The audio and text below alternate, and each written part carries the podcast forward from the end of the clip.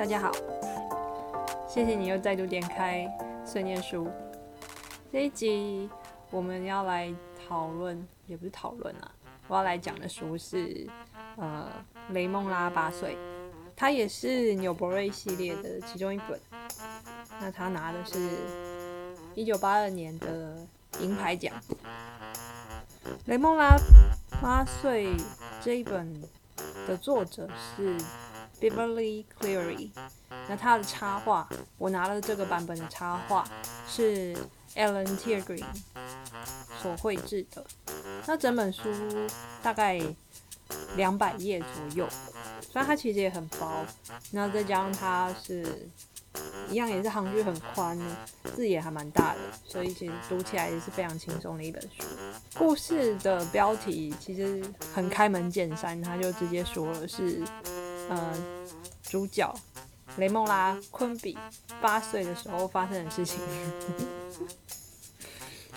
非常的破题法。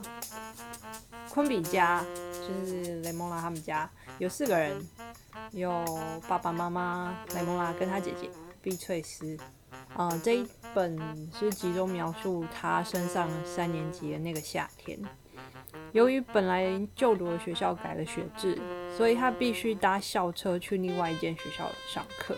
那以前他跟姐姐碧翠丝是同一间学校，所以在学校里面如果有事情的话，多多少少还有姐姐可以找一下。可是换了学校以后，就凡事都要自立自强。在书里面，他有隐隐约约提到，就是自己有意识到这一点，感觉好像自己面临了什么样非常巨大的挑战。应该说，他的描述的方式其实很接近，嗯，就是很忠实的反映了小朋友或者是青少年他们在面临我们所谓的日常的时候，心里的一些转折跟变化。然后以前小时候看的时候，自己确实还蛮有共鸣的。就是长大以后，作为一个三十几岁、四十几岁的大人，可能看到这件事情的时候，会觉得哦，不过就这样嘛。可是当以前在小时候，俗话说的涉世未深，所以在面对很多未知跟嗯变化的时候，通常会觉得哇，这是一个戏剧性的转折。那殊不知。长越大，又越就越多戏剧性的转折。好，故事的一开头就讲到雷蒙拉他要开学了，然后偏偏开学第一天他就碰到他的冤家，一个熊孩子叫做 Danny。然后学期里面当然就是发生了很多有的没的事情。另外呢，因为他们家呃，他的爸爸。想要进修，然后考老师，所以家里面的呃唯一正直的人，就是所谓的 breadwinner，就是只有妈妈。整体上来说，他们的经济状况并不是那么好，因此就得处处缩衣节食，去想办法过日子。整体上来说，这本书我觉得是一个蛮欢乐的小品，就是描述。寻常人家面对的呃各种大小事情，很像是九零年代的那种电视影集。不确定大家有没有看过，但以前三台在周末的晚上会播。比如说，我最小最小时候看的是《黄金女郎》The Golden Girls，那接着的是嗯有马盖先，还有。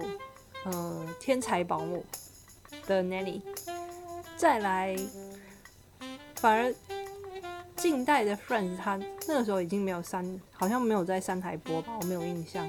我在我看 Friends 的时候是在嗯有线台，不过这个故事的那个调性就跟那些呃欢乐的 TV series 有点像，调性很接近，那读起来。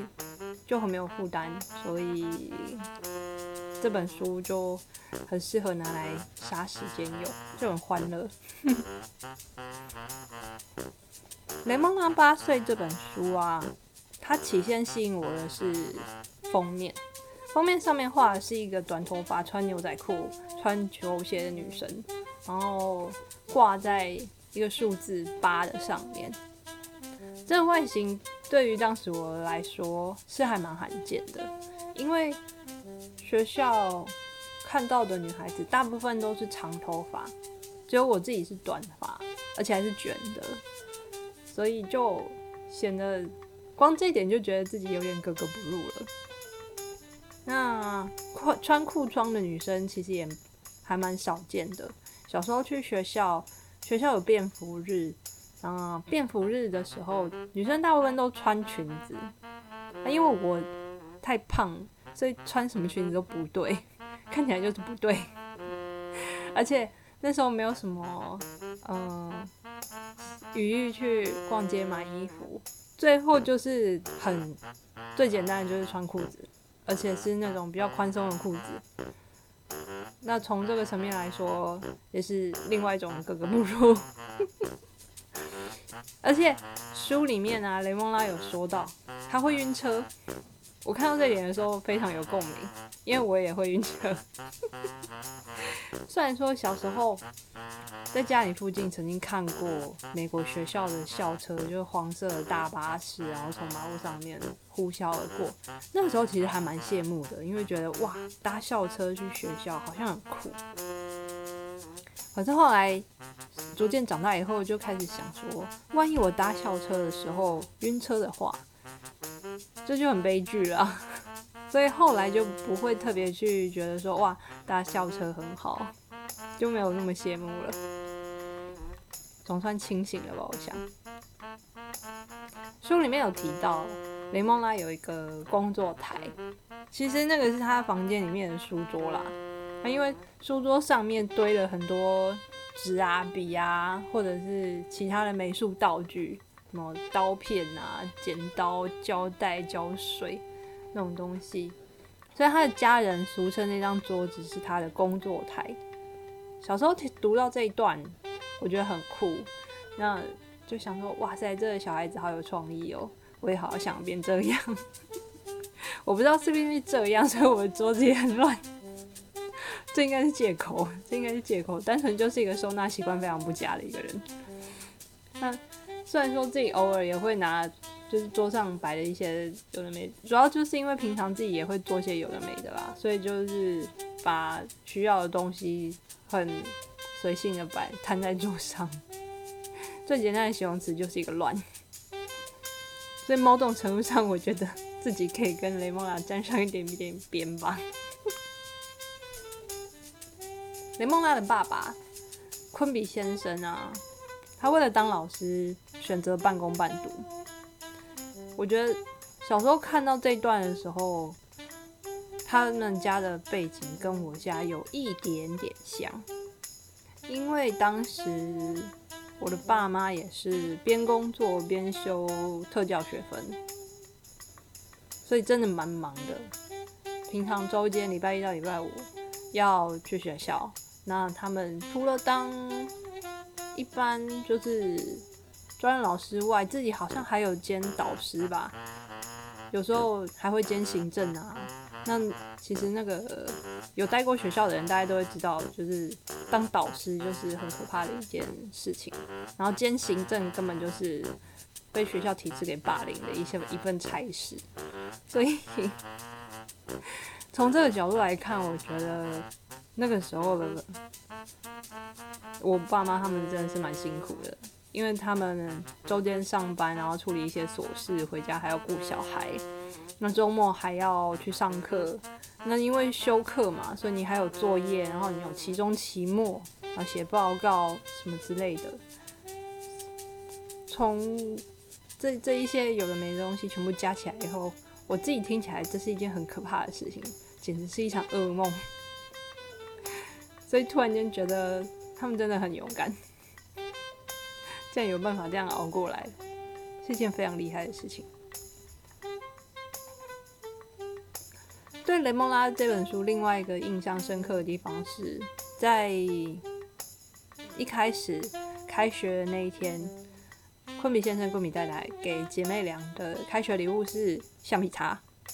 小时候看到的时候啊，我没有想那么多，因为我本来就很喜欢文具，所以看到书里面描述这个橡皮擦，他写这个簇新的橡皮擦，平滑柔软，色彩光亮。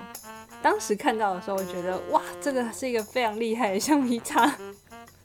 可是仔细想想，描绘一下那个画面在脑海里面，就是个普通的橡皮擦，刚买回来的那种橡皮擦，没有什么太厉害的橡皮擦。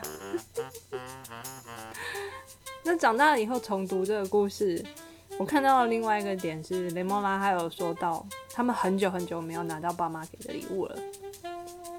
那从这个角度来看，其实不难观察到说他们家经济拮据的状况。尤其相较之下，我家其实不是家财万贯，但是我有拿到一整套的故事书，雷蒙拉只有橡皮擦，所以相较之下，我觉得自己的环境是非常非常好的。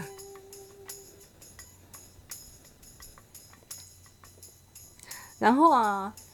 这本书是我第一次知道燕麦这个食物。故事里面有说到，他们每个学生拿到一瓶被染成蓝色的燕麦，那是要呢用来观察果蝇幼虫的。所以大概从那个时候开始啊，我只要一听到燕麦这个词，我就会想到书里面。在描绘这一段的插图，自动脑补，把那个燕麦白白的燕麦变成变蓝色，然后上面还有白白白色的点点，就是他们要观察的果蝇幼虫。我只要一听到燕麦，我大概就是直觉想到这个画面，所以一点也不会想要吃它。另外就是有一次雷蒙拉感冒。当天早上他吃了燕麦，结果在学校不舒服就反胃，然后直接在教室里面吐出来了。他在吐之前，脑子里面想到的全部都是蓝色燕麦，所以我觉得这一段描述，坦白讲就是造就了我对于燕麦的，也不知道反感，就是一种没有好感，就完全不会想要吃它。后来有一天，我终于吃到燕麦了，可是它被泡的太软了，就。整个糯啊糯啊，然后我吃完以后觉得，Oh my God，这什么东西？我超不舒服。从那个时候开始，自己觉得燕麦之于我就是母汤。前一阵子刚好一美吧，有推出了那种冲泡式的燕麦，因为同事有买，所以他就问我说：“你要不要吃吃看？”他他不知道我的过去这段经历，他也不知道就是雷莫拉这一件事情。只是他就是好意，单纯好意，就是说，哎，有新东西，你要不要吃尝尝看？这样子，就是一个分享的呃概念啊。因为过了很多年，我想说试试看好了，毕竟人家也是好意，搞不好燕麦真的不是我那个样子，不是我当年吃到的那个样子，也许那个时候的处理方式错误吧。所以我就再度尝试了一下，结论是。我还是没有办法驾驭燕麦这个东西，它实在太难控制了，感觉一随便放放超过五分钟就会变成就软的不像话，就完全没有口感，甚至是接近婴儿食物的那种软软的程度，我现在没有办法。关于雷梦拉的性格，我自己觉得他是一个很单纯又善良的小孩。蛮喜欢的，比如说开学第一天啊，他因为拿到爸妈新给的橡皮擦嘛，所以他很开心，然后就边走边玩啊。结果在校车上的时候不小心搞丢了，他就非常紧张，就想说他怎么办？结果他后来发现呢，是掉，应该是自己弄丢，然后被他们班的那个熊孩子 Danny 给捡走了。然后 Danny 知道他就是玩的很开心，所以又故意不还他。那这个让雷妈非常生气，可是呢，他只是在心里面默默诅咒 Danny，他并不是叫他去死啊什么之类的，这种没有那么激激烈的字眼啊，他只是单纯在心里面希望说学校餐厅给 Danny 的食物都很难吃。我觉得这个其实这还蛮可爱的，就很像是前一阵子我看到那个 Britney Spears 在 Instagram 上面就是发文，那就因因也是因为前他们他跟他爸之间的那个官司的问题，然后还有他的经营团队的问题，所以他有发文，他就直接诅咒那些人，他顺道就是一起骂了，就是呃批评他 Instagram 发文很没没意义，或者是说呃嫌弃他的所作所为，或者觉得他脑子有问题的那些人，他就直接说都去给我拆乐高。我觉得那篇还蛮好笑的。我觉得 Britney 也是一个还蛮单纯的人，所以他小时候搞不好也是跟雷蒙拉一样吧，应该吧，我不知道，我只是个人推测而已。那另外，他跟姐姐年纪都还小，所以放学的时候，放学以后他们还是要去同学家先待着。同学家有那个呃，还有大人在，就是有同学奶奶在。所以他们就必须先待在那边，直到爸妈其中一个人下班有空去接他们。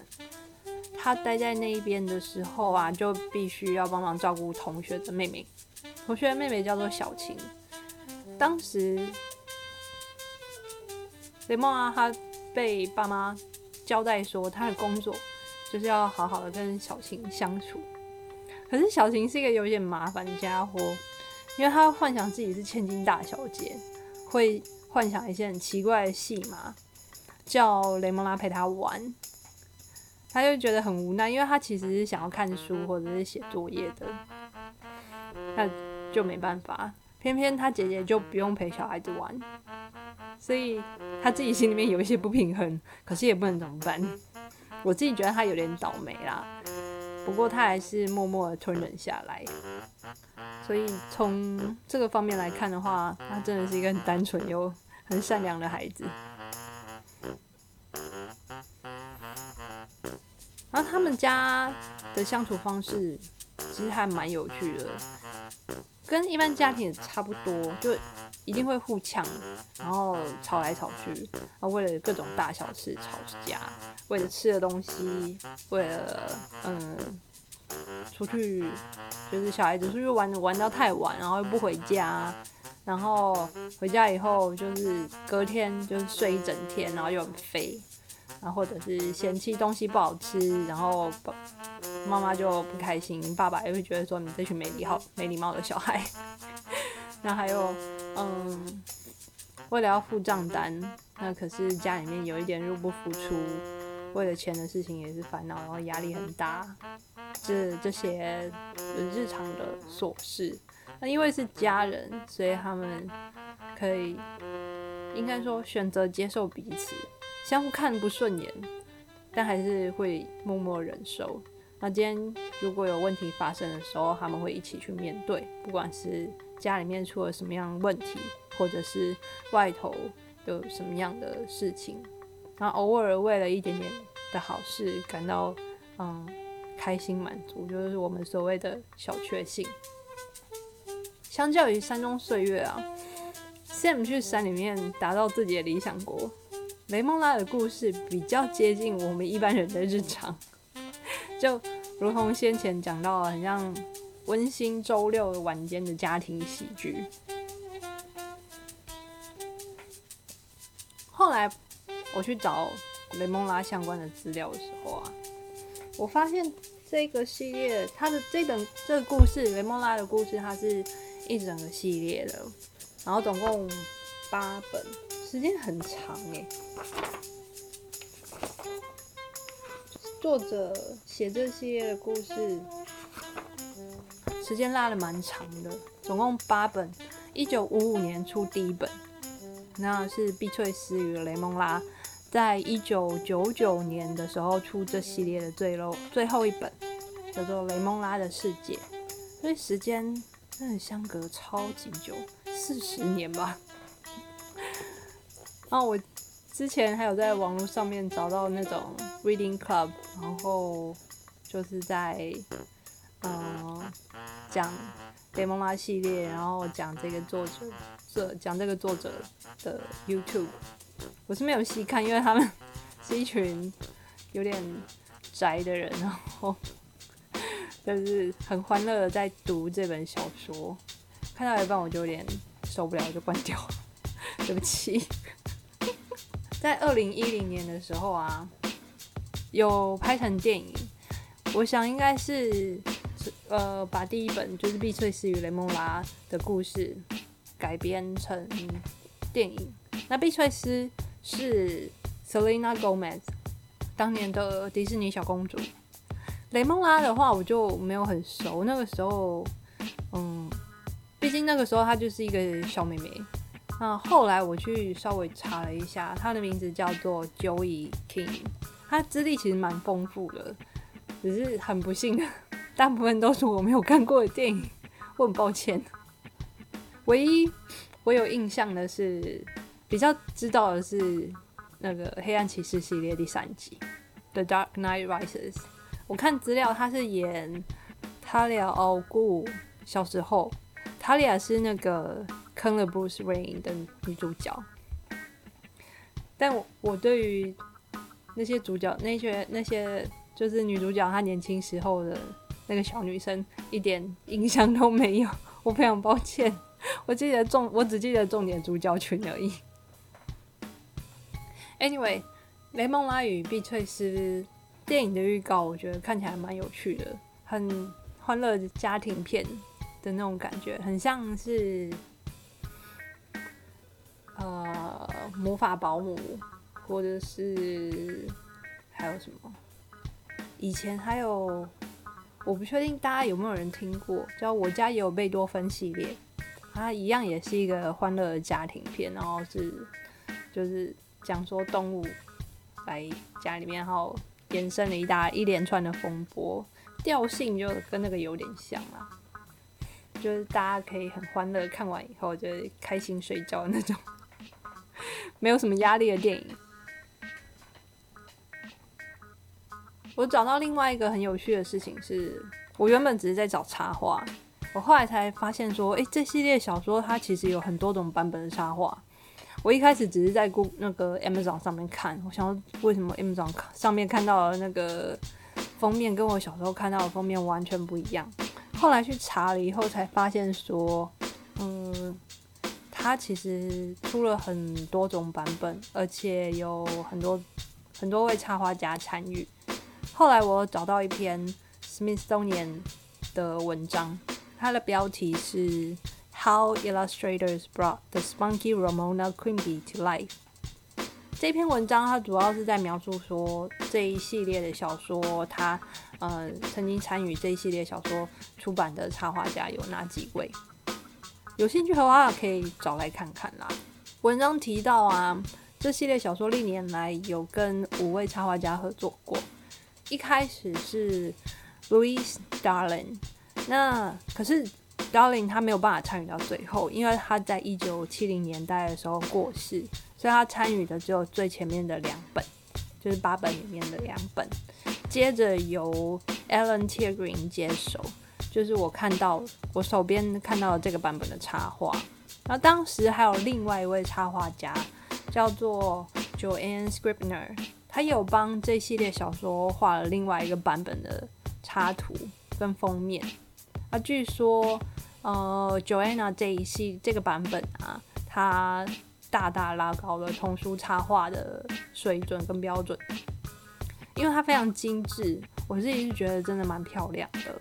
就是所有的线条，然后描绘的非常的细致，它的用色也非常的嗯可爱，所以我想那个版本的插画应该给大家带来蛮比较深刻的印象吧。反而也许 Alan t i e r g r e e n 的这个版本就没有太多人记得。另外在二零零六年左右啊。还有另外一位插画家叫做 Tracy Darkray，画了另外一个版本。接着是 Jacqueline Rogers，在二零一三年左右，还有为这系列小说画另外一一个版本的图。每一个版本其实都有各自的特色。最早就是那篇文章里面，它有放这几位插画家的图，所以其实。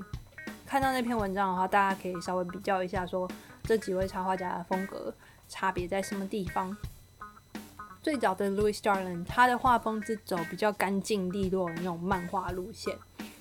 Alan tigrins 跟 Louis starling 有一点点接近，但是我觉得 Alan 的画风他比较偏率性跟帅气，在我自己看来又有一点点像是素描的感觉啦。那 Joanne Scribner 他比较细致。那甚至画出来的雷蒙拉是很有洋娃娃的风格，所以是蛮漂亮的。我想从那个形象设定来说的话，比较，嗯，我觉得大众会比较买单啦，相较于 Louis Allen 或者是 Alan tier greens。接着是 Tracy Dockery，他的线条就。也是偏简单，可是它的笔触就比较柔和一点，比较圆润柔和。那 Rogers 介于 Scribner 跟 Dockery 之间，但偏 Dockery 多一点点。在我自己看来，这是我自己的感觉。所以有兴趣的话，可以去找来比较看看。这几位插画家的版本相较之下，我自己还是比较喜欢 Alan Tiergrins。那第二个是 Louis Starling，。因为以这几位插画家的画画风来讲的话，Alan Tiergrins 对我来说他就比较特别一点。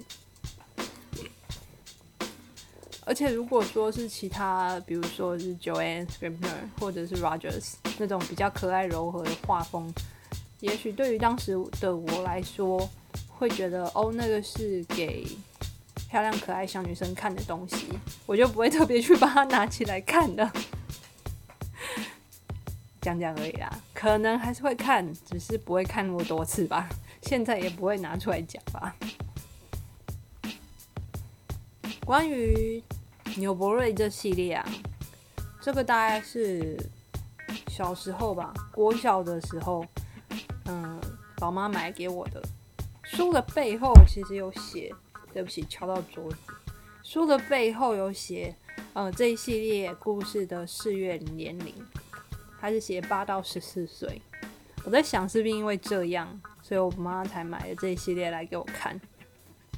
但很幸运，这是很幸运的是，这一系列没有书壳，而且它尺寸比较小，比较好拿。它就我刚才就是先前讲到，它大概十八十八 K，所以不管是收收在书柜里面啊，或者是要拿出来看，都相较于那个世界童话百科方便非常非常的多。所以当时还蛮常看它的。那再加上这一系这一系列，它的那个字迹很大，行距很宽。那看书的时候就觉得很轻松，就一页一页就不知不觉就把它看完了。那这一整套啊，我看网络上面的资料，它好像现在还有在卖。所以如果家里面有想要买书的话，我自己是觉得是可以考虑看看啦。那。这系列它总共有三十二本的样子，然后我我看了我家自己的书柜，我还没有 我还没有丢掉这些，我总共有十五本。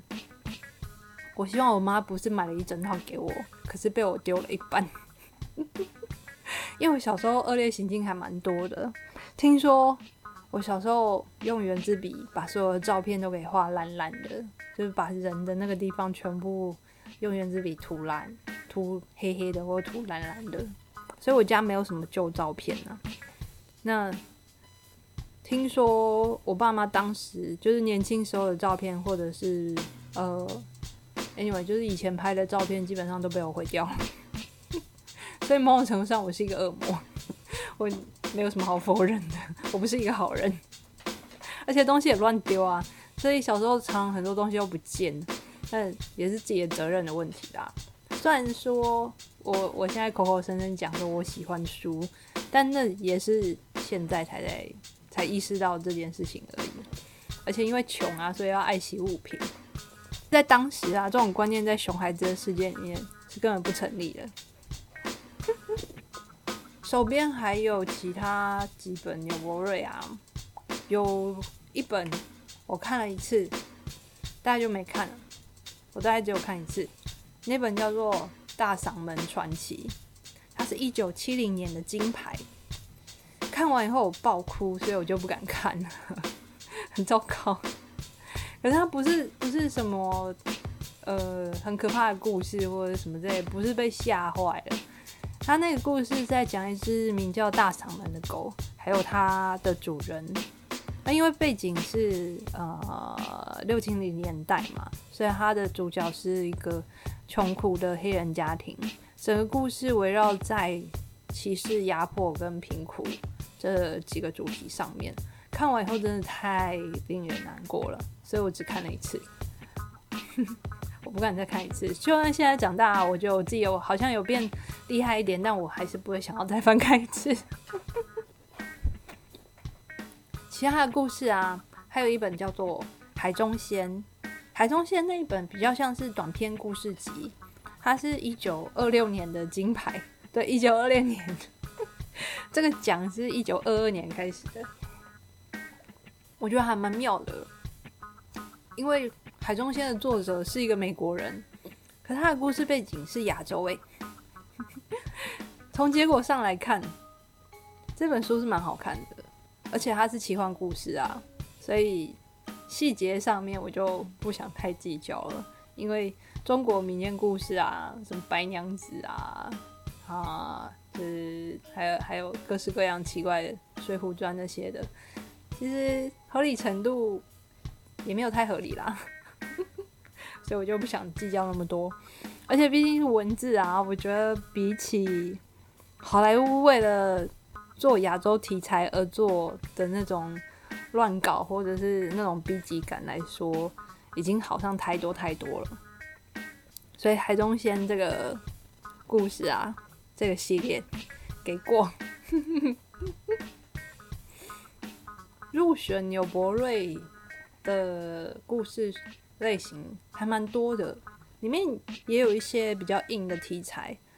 除了刚才讲到的大嗓门传奇之外，还有一九五一年的金牌，它是书名叫做《自由人》，它是讲当年的美国奴隶制度。还有一本是一九七六年的银牌，书名叫做《龙翼》，它在描述早年美国亚洲移民的故事。另外。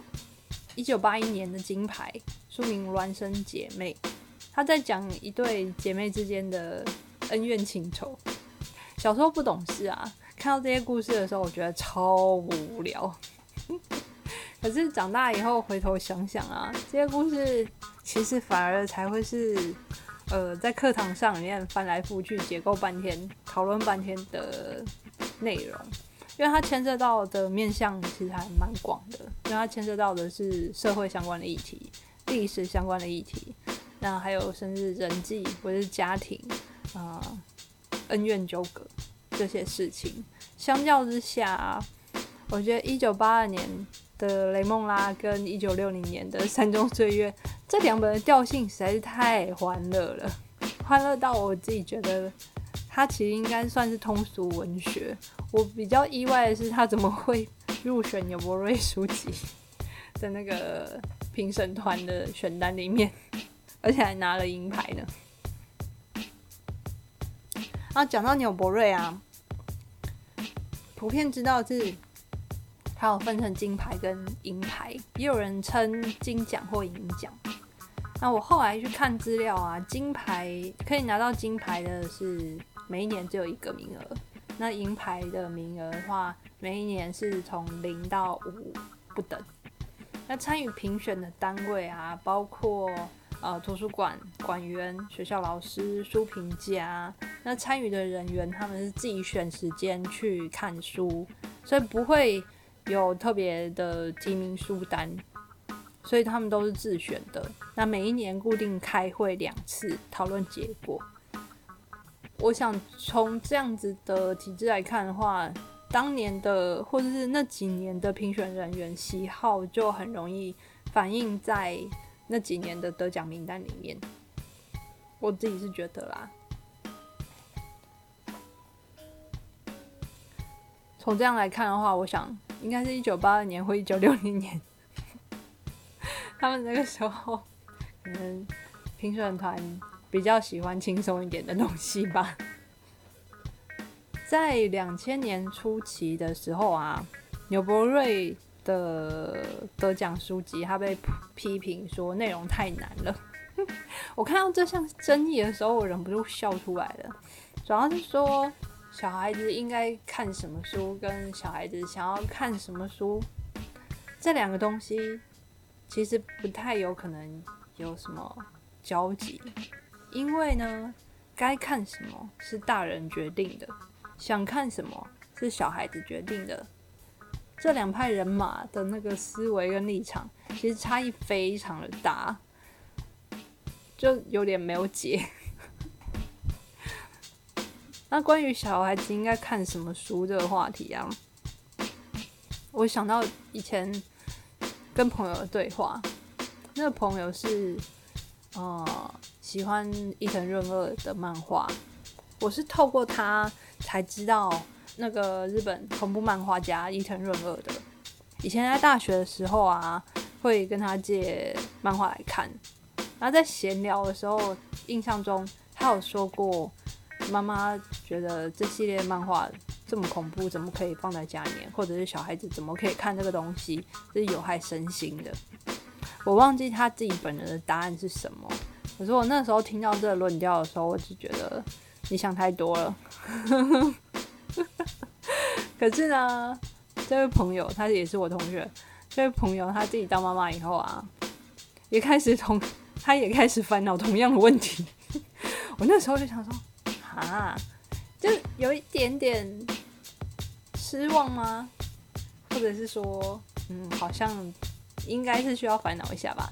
我我没有办法，就是完全认同，但好又可以多多少少理解啦。那最后呢，伊藤润二的漫画好像都放在老家，没有放在现在的家，所以小孩子看不到。那关于小孩子到底应该要看什么书啊？我觉得没有答案。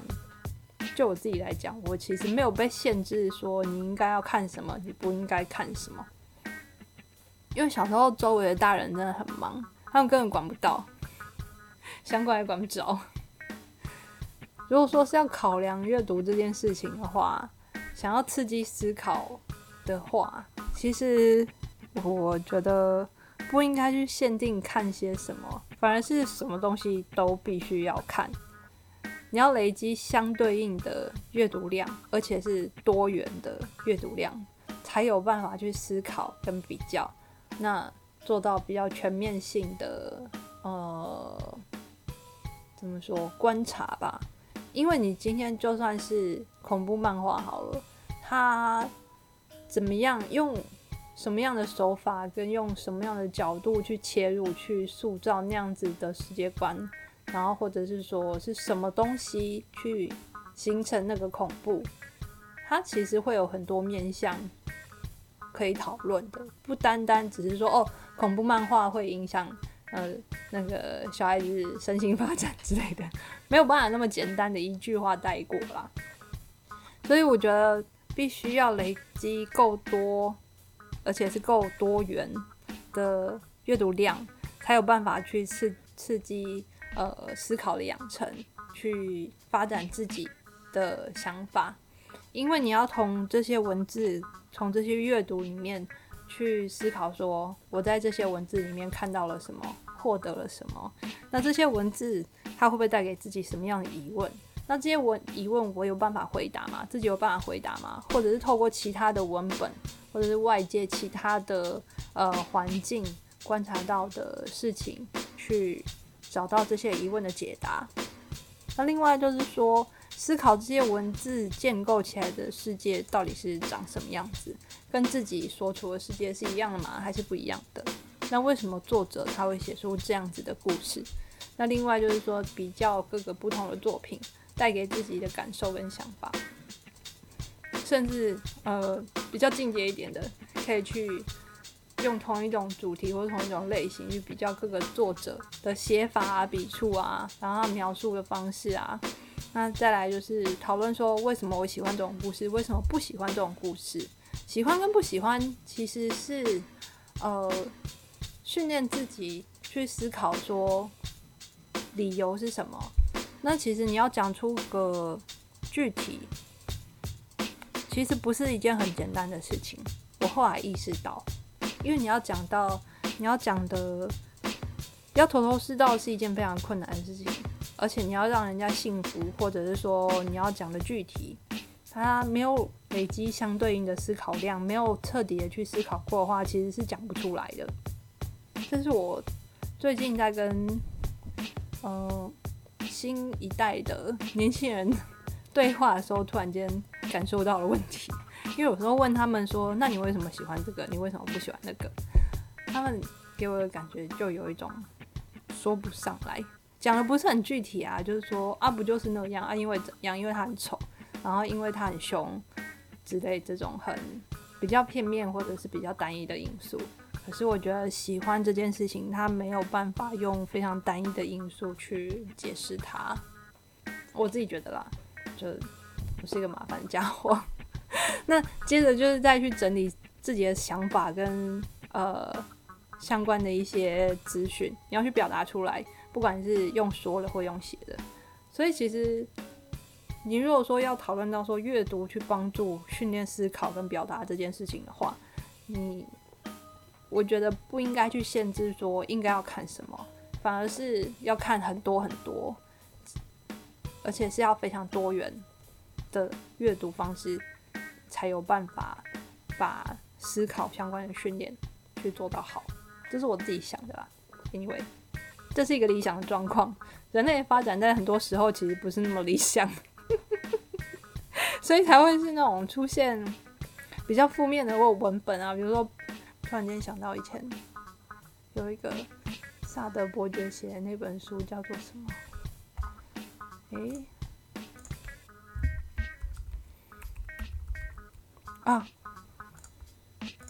比如说《索多玛一百二十天》，比如说暴力的电玩、暴力的电电影、暴力的电影、暴力的漫画，whatever，就是那种很描述人性黑黑暗面的那些呃。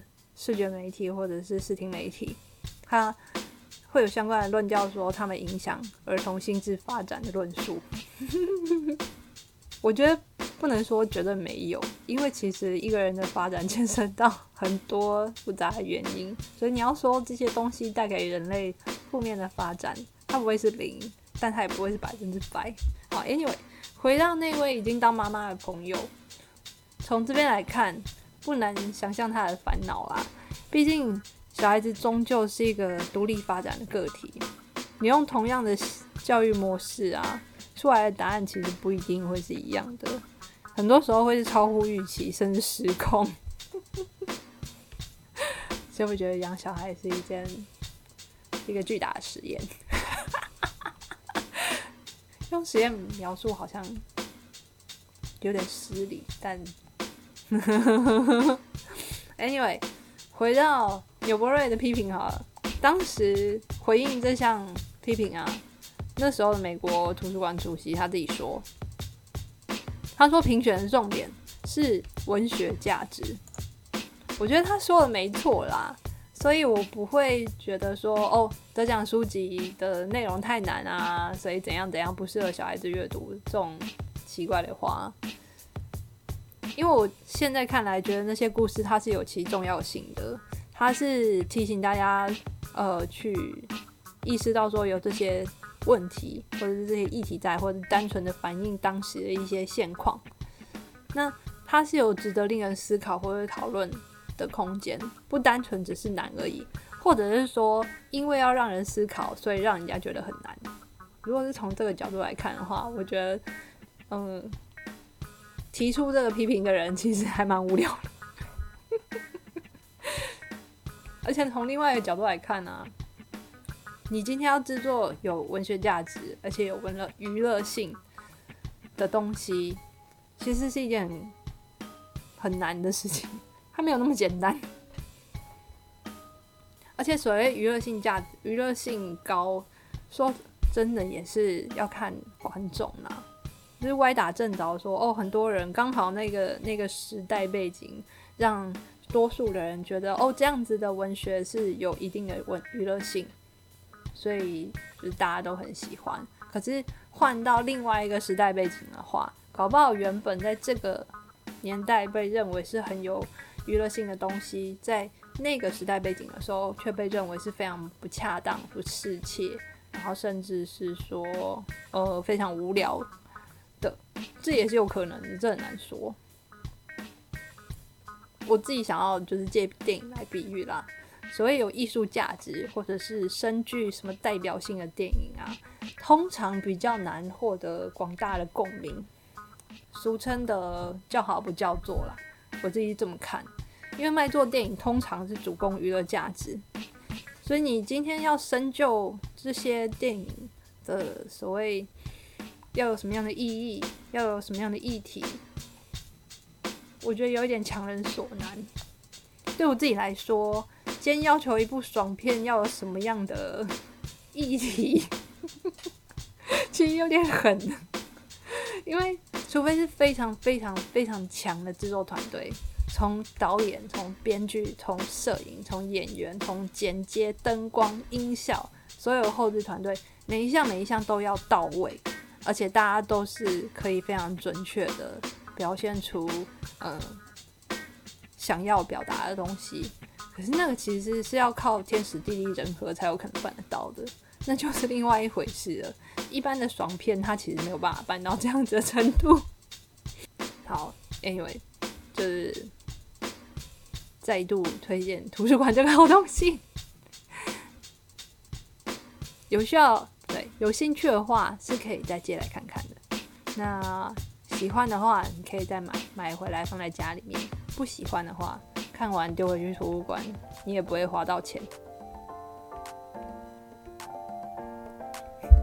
好，这一集的春年鼠跑题跑的有点远，那今天这次就到这边喽，谢谢你。